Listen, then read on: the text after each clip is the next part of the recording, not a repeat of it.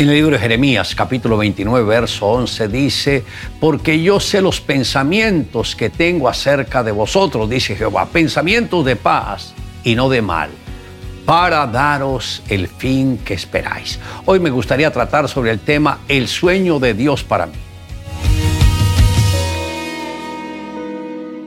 ¿Sabía usted que alguien soñó con registrar por escrito sus ideas y de esta manera se inventó la tinta y el papel?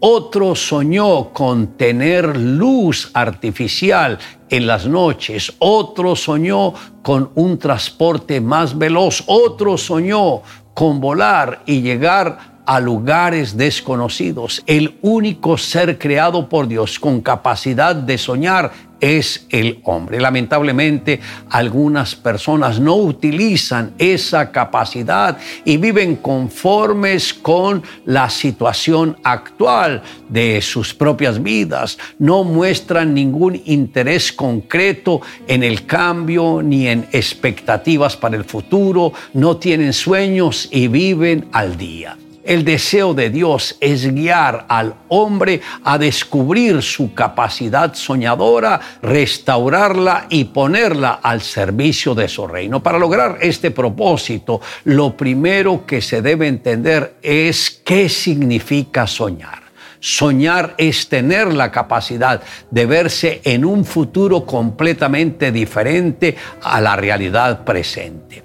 El hijo pródigo soñó con la posibilidad de regresar a su padre y ser perdonado por él. La mujer que padecía del flujo de sangre soñó que si tocaba el manto de Jesús sería sana. Abraham fue guiado por Dios a contemplar las estrellas y soñar con multitudes. Dios le habló a José por medio de sueños para que no abandonara a María. A Pedro le habló en visión para que visitara la casa de Cornelio. A Pablo desde su conversión se le manifestó en visiones y sueños y se le mostró a Pablo una visión de noche. Un varón macedonio estaba en pie rogándole y diciéndole, pasa a Macedonia y ayúdanos. Cuando vio la visión, enseguida procuró partir para Macedonia, dando por cierto que Dios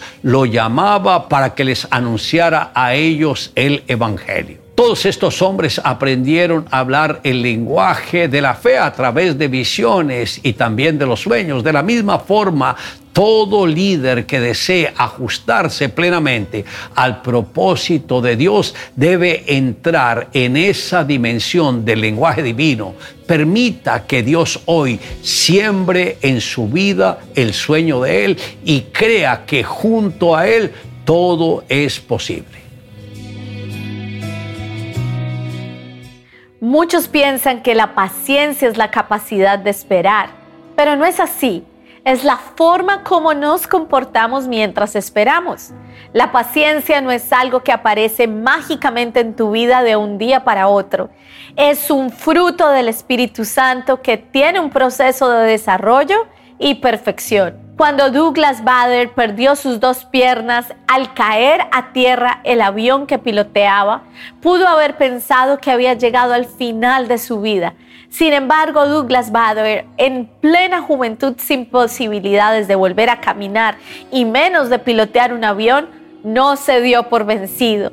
En los años siguientes al accidente, todos los que conocían a Douglas vieron en él un ejemplo de entereza, valor, dedicación y paciencia. Con dos prótesis volvió a caminar, bailar, jugar tenis y lo más admirable de todo, una vez más pudo pilotear un avión.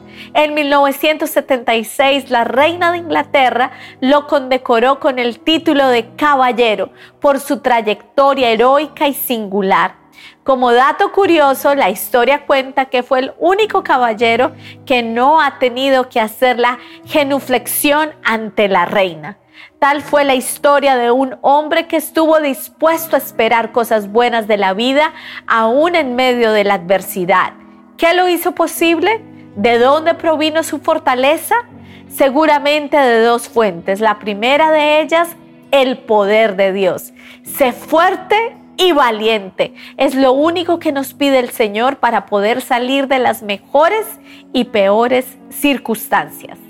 Le invito a que me acompañe en la siguiente oración. Amado Dios, gracias porque el mayor sueño que yo pueda tener es el estar conectado contigo. Gracias porque estos sueños me han llevado a acercarme a ti, acercarme a tu palabra y vivir de acuerdo a lo que tú, Señor, nos has prometido. Te amamos Dios en Cristo Jesús.